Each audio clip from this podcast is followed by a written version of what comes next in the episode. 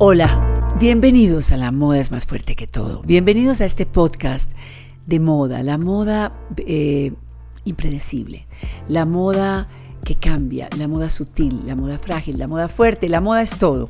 Pero la moda, así como la historia no existiría si no la hubiera vestido la moda y no recordaríamos cómo era Napoleón o Cristo o María Antonieta sin la moda, tampoco existiría sin la fotografía. Es gracias a esos historiadores que son los fotógrafos que han registrado los cambios de la humanidad a través de las fotos. Yo no puedo hablar de moda sin hablar de grandes fotógrafos. Siempre hemos hablado acá de tantos, de Newton, de, de Marchelier que se acaba de ir, de tantos fantásticos que conocí a lo largo y he ido conociendo a lo largo de mi vida. Pero Colombia tiene un semillero muy importante, muy importante. Y vamos a a comenzar no solo con un gran amigo, sino con un creativo. Porque solamente ver a Juan Moore es moda. Ver sus aretes de Paula Mendoza, sus candongas, sus anillos, sus cachuchas o sus sombreros. Todo tiene que ver con esa proyección de imagen que yo tanto en la cual creo. Y siento que es una comunicación no solo virtual, sino viva y a veces letal. Fantástica. Juan Moore, bienvenido a La Moda es más fuerte que todo. Pili, muchas gracias. La verdad, para mí, como dices tú, es un honor estar acá y que me puedas describir así y que puedas tener como estas palabras para que las personas imaginen un poco lo que soy. Creo que es algo que me dice que estoy haciendo las cosas bien en cuanto a esa proyección. Así que me encanta. La estás haciendo bien. Como diría mi hijo Alejandro, la estás rompiendo, Juan. Me encanta, me encanta. No habría moda sin fotografía así como de verdad lo digo, no habría historia sin la moda, porque es ella la que se ha encargado de que la gente lea sobre qué ha pasado en la humanidad. O sea, nosotros nos imaginamos a Tutankamón embalsamado, todo dorado, y si la gente supiera que de ese dorado salieron los sequins. Los sequins son las lentejuelas, mm. pero de Tutankamón en Egipto, perdón. El col Cleopatra, su corte, su corte Anna Winter, que lo tiene Anna Winter, que viene de Cleopatra, y así podríamos seguir y seguir y seguir. ¿Dónde nació Juan Moore? ¿Qué estudió Juan Moore antes de llegar a donde estás hoy? Bueno, Piri, Juan Moore, em, yo siempre hablo de Juan Moore en, tercera persona porque es muy loco pensar lo que yo era antes y siempre al final de alguna manera lo recuerdo porque el ejercicio de saber de dónde vengo y de dónde venimos me conecta un poco con mi propósito Siempre. y con las ganas, por ejemplo, que te decía de estar aquí, de, poder verte, de poder hablar. Y si bien hoy ya nuestra relación es muy diferente, al mismo tiempo ese Juan Moore de hace 10 años está gritando por dentro diciendo como, wow. pasa, ¿sabes? Entonces... Claro, pasa, las cosas se dan. Se dan, exacto. Pues mira, Juan Moore, em, tengo 27 años, Em, soy aquí de Bogotá, mis papás también, eh, mi papá es de Bogotá, mi mamá es de em, Bucaramanga y tengo una fortuna gigante y es que la mitad de mi familia es afro, la mitad de mi familia es blanca y eso me ha dado un bagaje gigante. No, ¿de dónde viene esa afrodescendencia? ¿De dónde viene? Pues mira, mi papá es, eh, su familia, la mitad es chocuana y la otra ah. mitad es de Santa Marta e inglesa. Uy, qué maravilla, Juan. Entonces... El muro es inglés. El muro es inglés. De piratas. De piratas, literal. Qué maravilla. Y a partir de ahí tengo un bagaje gigante que hace poco tuve la oportunidad de entender y conocer y es que em, mi abuela fue la primera gobernadora negra mujer de Colombia, del Chocó, ¿De en los qué me estás hablando? Dorila Perea de Mur. Tu abuela, ¿cómo es el nombre? Dorila Perea de Mur. Dorila Perea de Mur. Fue la primera gobernadora del Chocó en los años 50, o sea, en la posguerra. Ajá. ¿Y le fue bien? Y le fue muy bien. Y también fue después la primera notaria mujer negra de Colombia. ¿Qué es esto? Aquí en Bogotá.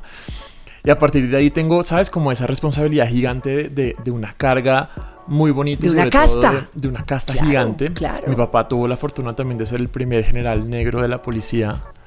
¿Y tú por eh, qué no eres negro? Porque me llegó mi mamá a darle como ese otro ¿sabes? Como o sea, tú eres canela, tú eres como mi hijo Alejandro que le dicen el negro Uribe, sí, pero no eres, o sea, no, pero, pero no, pero estás perfecto, eres canelita sabroso, perfecto. Entonces llegó tu mamá ¿Cómo se enamoraron? ¿Cómo se conocieron? ¿Tu mamá qué era? Todo ¿Qué esto, mira, todo esto pasó porque mi mamá, em, nada, conoció a mi papá un día con su amiga en la escuela de cadetes y simplemente fue por coincidencia a visitar a alguien más y lo vio. Mi papá casi creo que era el único negro que estaba en la, en la una escuela. guapura, no quiero pensar la guapura. Sí, mi mamá alto, mejor Como tú. Ajá. Ah. Y mi mamá blanca, mona, también en minifalda. O sea, ¿sabes? Como en todo este tema. Años 70. Años 70. Claro. Em, y yo nazco de esa, de esa relación. ¿Cuántos son ustedes? Somos tres, somos, somos dos hermanas mayores y ¿Hombres? No, dos, dos mujeres. Dos mujeres. ¿Y ellas cómo son? Mis hermanas también son como, como una combinación. ¿Más hacia tu mamá o la mezcla? No, es una mezcla. mi hermana mayor es más hacia mi papá, mi hermana de la mitad es un poco más hacia mi mamá y yo soy como un poco de los dos. Qué maravilla, em, ¿Y siempre en Bogotá? ¿Siempre, siempre en Bogotá? En Bogotá? Eh, sí, no. Digamos, tuve un tema y es que desde niño empecé a crecer en muchos colegios. Yo estudié más o menos como en cinco o seis colegios. Te imagino, porque mi papá díscolo el muchacho. Lo tuvieron que mandar para muchos lugares, Medellín, Cali. Después nos fuimos a vivir a Londres. Ah, por después su trabajo, nos fuimos a vivir a Washington. Y fue aquí en Washington por un tema que yo no planeé, yo no quise, que la fotografía llegó a mí y me encontró. ¿Cómo? En el Smithsonian, ¿no? Porque no, no, ni siquiera. Y eh, cuando estaba yendo al colegio, eh, haciendo todo el papeleo desde acá, me dicen como, bueno, Juan, tus dos clases em, como de no, de artes que vas a tener en el colegio, porque como tú llegaste tarde a la, a la selección, te tocaron fotografía y teatro. No, de default. o sea, default. O sea, te toca teatro dos. y fotografía. ¡Qué maravilla! Empecé teatro y dije como, de realmente esto no es lo mío. yo era muy tímido antes. Yo era, ¿sabes? Como que no tenía este mismo don de poder comunicarme como Pero como si alguien no es tímido de imagen, si alguien irrumpe en un lugar cuando entra eres tú con tus sombreros, tus cachuchas, tus... Pero esto lo... O sea, créeme que esto lo aprendí mucho tiempo después de desde que entendí que si no lo hacía así, no iba a poder hacer un buen fotógrafo. Por tu personalidad, claro. Entonces tuve estas dos clases y después tuve fotografía y tuve la fortuna de tener ese proceso análogo de la fotografía desde el cuarto oscuro, desde revelar, desde tener una cámara realmente análoga que si yo le Cargando ladrillos, es que hay que aprender siendo todero, total. Y a partir de ahí, Billy, fue cuando yo dije, wow, ¿qué es esto? Y lo más loco era que cuando yo empezaba a tomar fotos, la gente me decía, ay Juan, pero qué foto tan buena. Y claramente uno en ese momento no tiene la capacidad de decir, ah, es que yo soy súper bueno o no, es que mis fotos son súper, sino tú siempre esperas a que alguien te valide un poco, pues porque uno no sabe si es bueno o no en algo. ¿Y quién, quién, cómo era el, cómo era el profesor? ¿Qué cámara usaste por primera vez? Mira, mi primera cámara fue una Nikon. Ah, qué bueno. Eh, F1, si no estoy mal en este momento me falla la memoria, y era una cámara completamente, como tú dices, un ladrillo de lentes intercambiables, pero las ópticas eran una cosa loca que hoy en día no he, vuelto, sí, no he vuelto a ver algo así. Em, y era una cámara que el profesor nos daba siempre en las clases para que nosotros nos la lleváramos a la casa y pudiéramos hacer como un ejercicio de fotografía a lo largo de la semana y volviéramos al, a la clase a revelar y a mostrar entonces nuestras entregas específicas. Todo eran entregas en blanco y negro, entonces el, el proceso era muy diferente, ¿sabes? A lo que teníamos hoy en día. Pues, total. Y por eso digo que en este punto me siento súper afortunado porque si bien yo hago parte como de una nueva generación de fotógrafos en Colombia y, y como de, de esta nueva onda también de la fotografía móvil y toda la parte digital, tuve la fortuna de conocer, ¿sabes? Como el proceso... Em, la historia. Sí, no, de la, historia es más que, cruda posible, claro, entender lo esencial, pero es que lo esencial siempre es el bagaje más definitivo, Juan. Porque lo esencial es, cuando hablo de moda con los muchachos, les digo, patronen, váyanse a un sastre, corten, eh, diseñen, dibujen todo el tema del el sastrecillo valiente o de la modista de la máquina Singer. Si no es por ahí que se empieza, no lo logran. Eso no es igual. Yo creo que en este punto, si, si, te soy súper honesto, siento que se puede lograr y ya hoy en día cada vez me encuentro con más fotógrafos en la industria, más personas que quieren hacerlo, que tienen mucho conocimiento, que tienen mucha sensibilidad más allá. Pero no es lo mismo, no es lo que tú dices, no tiene esa misma... No, la inmediatez de la virtualidad mata todo. Mata todo. Es lo mismo, es lo mismo que googlean para buscar quién era una persona. Tú no puedes googlear, tú tienes que leer la biografía. Y sentirlo, ¿sabes? Exactamente. Y, ver qué pasa cuando te metes un cuarto oscuro y revelas y se, y se abres un rollo sin, sin, sin que esté todo oscuro, cómo se daña. O sea, entender el proceso, el proceso físico. El proceso. Y realmente sentir la luz. Es la, maternidad, por eso son nueve meses, porque hay que dar a luz ya después de que se ha gestado el tema completo. Exacto. ¿Qué fotografiabas? ¿Qué, te, qué era lo primero que te atraía? Mira, la verdad, era un proceso que yo andaba con mi cámara para todo lado y me gustaba mucho jugar con los desenfoques y jugar a, a cómo yo podía generar ese tipo de sensaciones a través de o sea, efectos especiales, ya. No tanto, eh, no tanto eso, sino Em, no sé si tú, bueno, no sé si has hecho el ejercicio, pero el lente de la cámara es, es el aparato más cercano a lo que, al funcionamiento del ojo, del ojo claro, del prisma. Entonces, claro. exacto. Entonces, uno a veces tiene esa capacidad de poder hacer desenfoques entre objetos, entre cosas. Y me parecía muy loco que yo también lo pudiera hacer a través de la imagen. Entonces, era, fue como un ejercicio en donde yo me llevaba mi cámara para todo. O sea, era nos íbamos para un, concierto, ahí estaba, nos íbamos por una reunión familiar, ahí estaba. Un picnic, un paseo, una caminata. Y era muy loco porque entonces em, empecé a entender la imagen de la manera física y empecé a a darme cuenta que la cámara realmente era como un ojo más o una extensión de lo que yo podía ver. Entonces, por eso yo casi que andaba con la cámara siempre puesta en el ojo porque me encantaba fotografiar todo y terminaba yo con álbumes en Facebook que su además subía todo de 2000 fotos y las subía todas. Y yo digo hoy en día como bueno, me faltó filtrar, pero desde ahí empecé, desde los 14 años empecé a desarrollar esa, sensación. Exacto. Pero lógicamente el brinco a la actualidad el brinco, ahora la moda está en Instagram, la moda es el Instagram, la moda, las pasarelas son para el Instagram. Ya los kioscos de revistas, yo no te voy a decir que se mueren de hambre, porque si se siguen vendiendo, sobre todo en, Estados Unidos y en Europa, esas maravillas de revistas Vogue siguen existiendo, el bazar, en fin.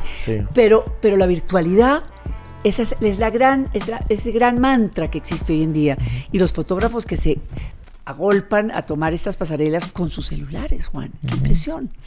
Pues mira, esto fue muy lindo y además creo que para mí ha sido como de los descubrimientos más grandes y es, si bien ya tenía claro el tema de fotografía, después llegó el tema de la moda.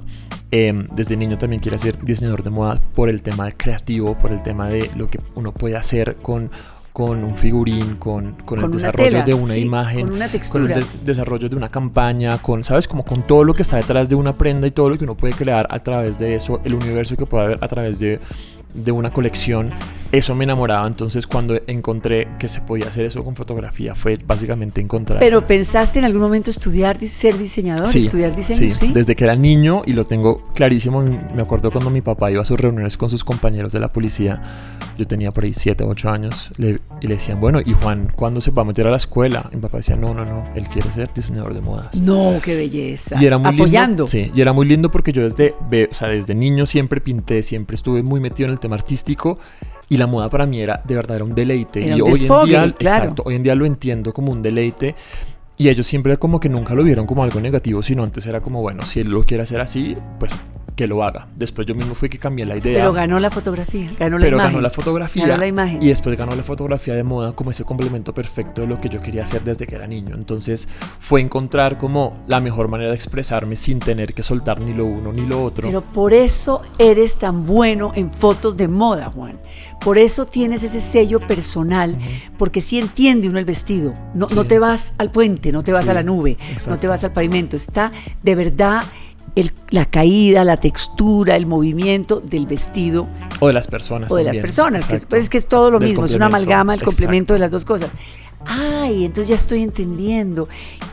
¿Cómo es hoy tu trabajo? ¿Cómo, cómo funciona? Mira, mi trabajo hoy em, se basa en, en, dejarme llevar mucho como por la sensibilidad encima de la técnica. Creo que esos fueron unos de los de los eh, conclusiones que, que saqué a lo largo de esta carrera es muy loco porque yo te digo hoy que tengo 27 años, pero lo mismo digo y es, llevo en esto 10, llevo en esto... Más de una década. Más de, más de 10, desde los 14 años, llevo 13 años pensando únicamente en imágenes y como te digo, hoy estamos acá y creo que tú has podido ver un poco mi crecimiento desde lo que hemos hecho desde la primera vez que te vi. además, que están los dos en la agencia trabajando como locos dos meses enclaustrados ahí en ese hotel? claro. Entonces, creo que ha sido todo un proceso, pero al mismo tiempo... Eh, me gusta porque es como una manera de decir, oye, si se puede, y cuando uno tiene ganas de hacerlo, pues mira, aquí estamos sentados, ¿no? Entonces, eh, hoy en día mi trabajo se, se, se, basa mucho como en esa sensibilidad, se basa mucho en ese poder estético de, de crear, de poder co-crear, de entender que eh, no solamente lo que yo hago es lo que vale, sino lo que hace el resto, entender que un equipo es vital para este tipo de, imágenes. Eh, y sobre todo de no perder nunca las ganas por por, lo, por la belleza, por, por, la estética. por la claro, estética. Juan, el problema ahorita que no es un problema, es que se volvió, a ver, ¿cómo te lo puedo poner? Todos creen que son fotógrafos. Todos quieren comunicarse a través de la imagen. Se volvió un lenguaje. Ya nadie sabe escribir. Nadie escribe. Es una cosa impresionante. Todo es imágenes, imágenes, imágenes. Entonces, ¿cómo, ¿cómo ves tú eso? ¿Cómo entras tú dentro de eso? ¿Cómo puedes ser una guía tú dentro de eso? Porque es que de verdad ya la cosa se, es un despliegue y una especie como abrupto, como demasiado. Eso puede en algún sentido desvirtuar el verdadero arte de la fotografía porque, porque eso es lo que está pasando en este momento.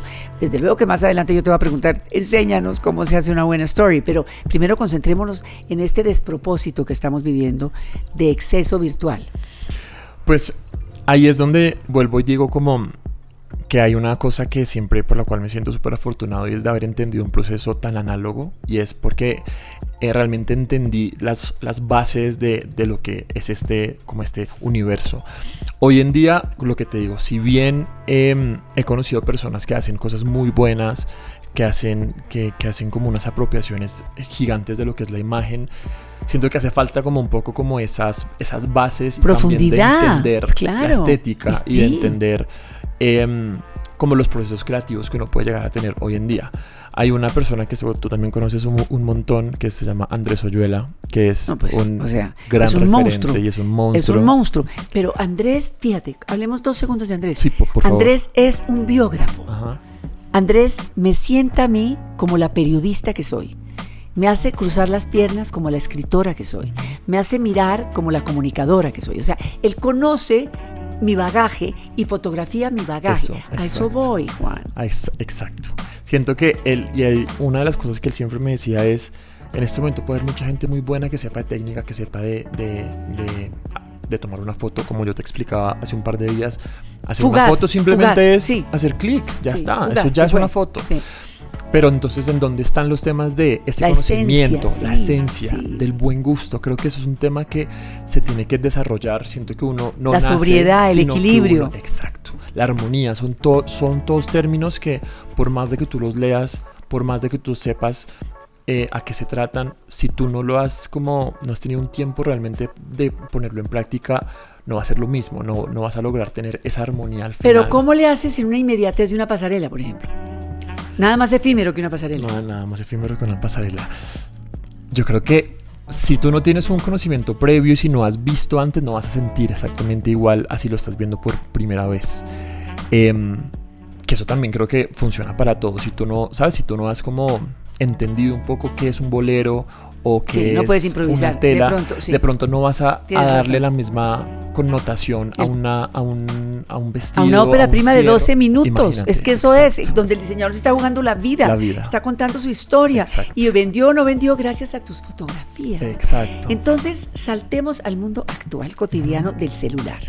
Ayer tuve la suerte de asistir a un conversatorio de Juan Moore para Nespresso, para una marca de la cual soy embajadora y me encanta lleno de influencers, de actores, de gente divina, y Juan ahí con su sombrero, con su blazer verde, con todos sus accesorios espectacular y su PowerPoint explicando cómo lograr un buen story, cómo lograr ser de verdad una buena influencer, cómo dándoles tú las, digamos, las guías y las herramientas para lograrlo. Yo feliz porque soy negada, si no fuera por Jairo Duque, negada. Démosles cinco tips a toda esta gente que nos está oyendo con su celular. ¿Qué debe hacer? Pues mira, mira, eh, justo en estos días, Pili, me, me preguntaban y me decían, Juan, ¿cómo haces tú para hacer tus stories? Y hay una cosa muy loca y es que yo no estudié o yo no me hice profesional para trabajar en redes. No, claro que no. mucho menos. Claro que no. Pero, si, esto fue exacto. La pandemia. igual que tú, ¿sabes? Como que al final pues uno se montó al bus. Yo me reinventé en la pandemia. Y nos tocó ver de qué manera íbamos a adaptarnos a los medios que están en este, este podcast nació en la pandemia. Por eso, claro. Exacto. Claro. Entonces, yo ahí empecé a ver y yo dije, listo, si ya eh, yo trabajaba antes en Fuxia Em, si ya no tengo un lugar donde voy a poder hacer mis fotos, donde voy a poder hacerlas, solamente tengo mis, mis perfil, o sea, mi perfil y mis redes, pues tengo que mirar la manera de cómo montarme al bus, pero tratar, ¿sabes?, de tener ese balance entre lo que soy yo como fotógrafo y también lo que soy como, como persona, como Juan Moore. El ojo de Juan como fotógrafo, Juan Moore como persona. Y es ahí en donde trato de, entonces de decirle a la gente que no porque sean en, no porque sean redes, no porque sea em, algo tan efímero, tiene que estar tiene que ser feo o, no, no. puede ser estéticamente bello. Entonces, lo primero que es... Mi primer eh, tip es, yo siempre hago una curaduría de lo que voy a subir, así sea para contar una historia de mi día a día. Y aquí me refiero con esto. Siempre trato de poder hacer como todo una... Yo prefiero estar no en vivo, sino poder tener el tiempo de... Hacer un guion, digamos. Hacer no tanto un guion, sino de poder tomar las fotos, por ejemplo, de estar aquí vine a, estar con Pilar y voy a hacer un par de fotos de esto y de pronto no lo subo ya mismo, sino lo voy a subir en una hora donde tengo tiempo de seleccionar las fotos que quiero para contar mi historia de la manera que quiero. ¡Qué felicidad me vas y que Visualmente, que visualmente sea algo que funcione. Ok, entonces primero, ojo, a todos los que están escuchando, depurar, no, que no sea inmediato. Eh, tener un bagaje primero mental de lo que se va a hacer, para que sea coherente, para que sea creíble, para que tenga sentido, para que haya una coherencia, ¿verdad? Perfecto. Entonces, primer punto. Eso es lo primero. Segundo, te oí ayer, la luz. La luz. Importantísimo ser cazadores de luz. En este momento, si yo Cazadores de luz, me parece divino porque eso, eso me recuerda a un cuadro de Álvaro Barrios, que amo, que tienes que ir a esa exposición del Museo de Arte Moderno maravillosa, que se llama Cazadores de Perlas, que es una divinidad. Cazadores de luz. Ok, entonces cazar la luz. ¿Cómo se caza la, luz, en un celular? En un celular es importante que acá la luz no se caza en el celular, sino la cazas tú con el ojo. El celular simplemente lo que te hace o lo que te ayuda es a captar ese momento en el que tú te diste cuenta. Entonces, importante, quitémosle la responsabilidad de la imagen al, celular, Ajá. sino démonosla a nosotros, a nuestro ojo. Okay. Entonces simplemente pensemos en dónde están las fuentes de luz del lugar donde estamos, dónde están las ventanas, dónde están los focos de luz, las lámparas y a partir de eso pensemos qué sensación produce estar cerca ahí. Qué interesante. A esa, nota de buscar la, fuente de luz, de dónde viene la luz y ahí empiezas a armar tu cuento. Exactamente. Ahí empiezas a armar tu cuento y empiezas a darte cuenta de, bueno, listo, voy a hacer estas fotos todas con luz natural porque este espacio le entra muy buena luz o esto está muy oscuro y tiene solamente unas velas, entonces ¿cómo voy a jugar con esa sensación que producen las velas? ¿Cómo Sin tener que prender el flash, por ejemplo. Sin flash, Juan, ¿qué estás hablando? Para mí el flash todavía no se lo han terminado Es una enfermedad, claro. Y es un virus. No hay nada más que dañe una, el ojo rojo del atmósfera sí, que un flash, porque tú estás dañando la sensación que estás viviendo en este momento. Yo no te estoy viendo a ti con flash en este momento, sino te estoy viendo con la luz que tenemos y qué lindo podría ser captar realmente esto, que se vuelva realmente como una impresión del momento. Para mí las fotos son como ese souvenir de una experiencia. Es lo que tú recuerdas Son el verdadero diario. Exacto. Es tu diario personal. y pues qué mal uno dañar la imagen con una luz que no era la que tú estabas viendo. No, y sobre todo el momento fue divino y tú miras la foto y dices, pero yo no estaba yo no así estaba de fea. Así, exacto. Yo no estaba así de ojerosa, yo no estaba... Claro, perfecto. Entonces, ser cazadores de luz. Entonces, primero una especie de guion mental, de coherencia, de que no sea todo tan improvisado, para que haya un bagaje personal. Segundo, la luz. Tercero.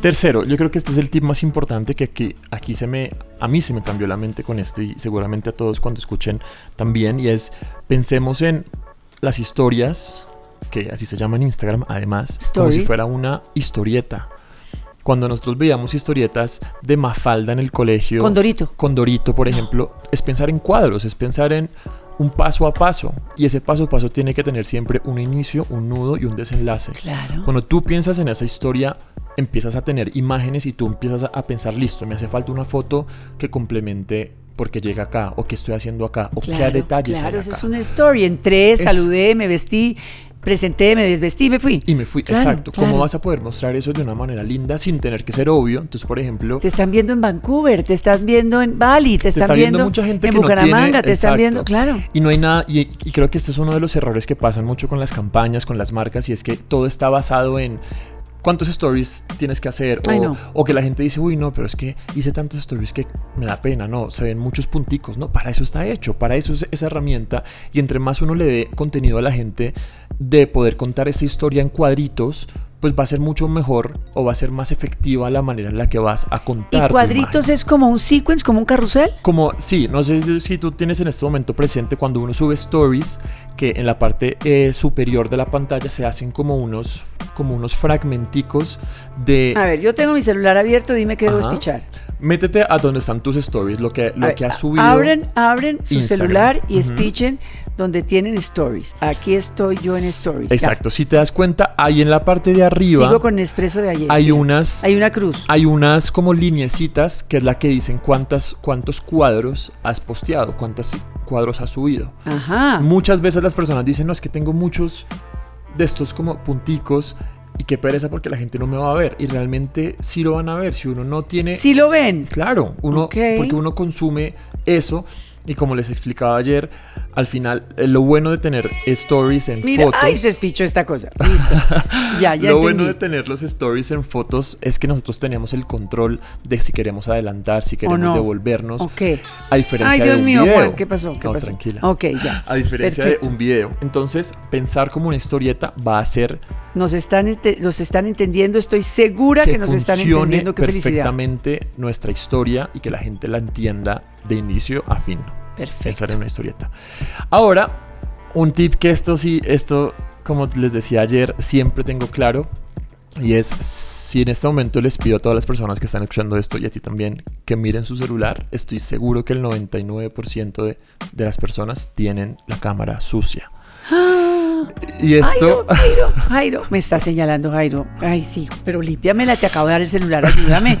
O sea, hay que limpiarla. Y esto pasa porque cuando tú tienes una cámara convencional, yo también lo hacía, por eso me acuerdo de estos ejercicios para, para que ustedes no lo hagan y es cuando uno tiene una cámara grande con lentes, uno siempre saca su trapito, lo limpia claro, eh, para que la foto se vea perfecta, pero con los celulares no. Como todos tenemos el celular en la mano, como es algo tan democratizado, pues le quitamos el valor de que realmente es nuestra cámara. la cámara, y la simplemente con que con nuestra camiseta la limpiemos para tomar la foto a WhatsApp, para tomar foto, para lo que necesitemos y cojamos el hábito, que ya se vuelva algo automático, créanme que va a evitar que tengamos errores al futuro. Ay, Juan, qué maravilla. No, yo creo que, óyeme, uno, dos, tres, cuatro tips, falta uno. Falta uno. Eh, es que la verdad, si les soy súper honesto, hay algo que esto sí se los quiero dejar para que ustedes lo investiguen y es prender el tema de la composición en el celular.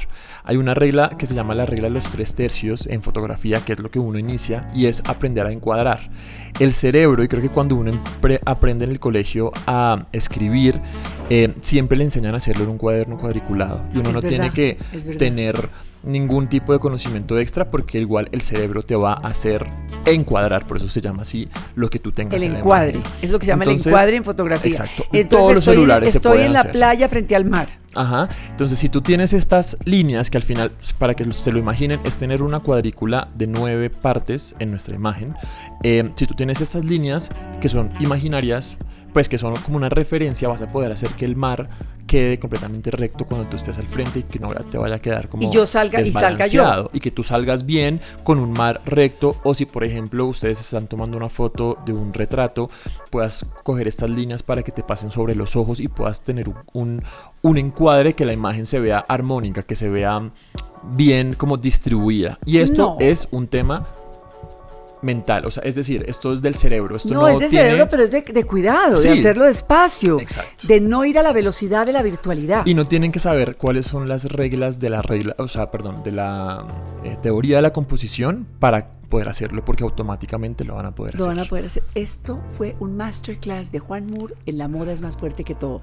Díganme si no quedaron fascinados. No, de verdad, Juan. Hay muchas cosas, faltan muchas cosas, pero creo que empezar a, a, pensar en que el celular realmente puede ser nuestra cámara y hoy, hoy en día yo te digo, mira, he no, hecho es portadas de revistas, has hecho, has hecho campañas, hace poco hice campaña de Pepa Pombo 100% con celular, he hecho exposiciones de fotografía hechas 100% con celular y esto lo hago no porque me quiera dar un valor extra, sino porque les quiero decir, hey, sí se puede, sí se puede hacer nuestras cosas con el celular y no le quitemos ese valor.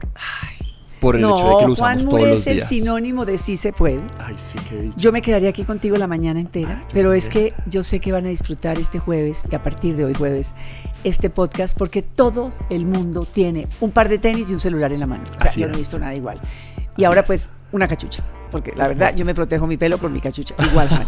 Gracias por haber estado aquí. Por vuelve, vuelve, porque seguramente la gente nos va a pedir que vuelvas. Por favor, cuando quieras. Esta es tu casa. Miremos la opción. Lo más importante y lo que quiero es que sepan que la fotografía es para todos, que todos podemos tomar fotos y que no hay nada más bonito que creer en nuestro ojo. En nuestro ojo y tener un diario personal hecho por nosotros mismos. Pero si se es Juan Moore, aún mejor. Besos, Juan. Pili, gracias.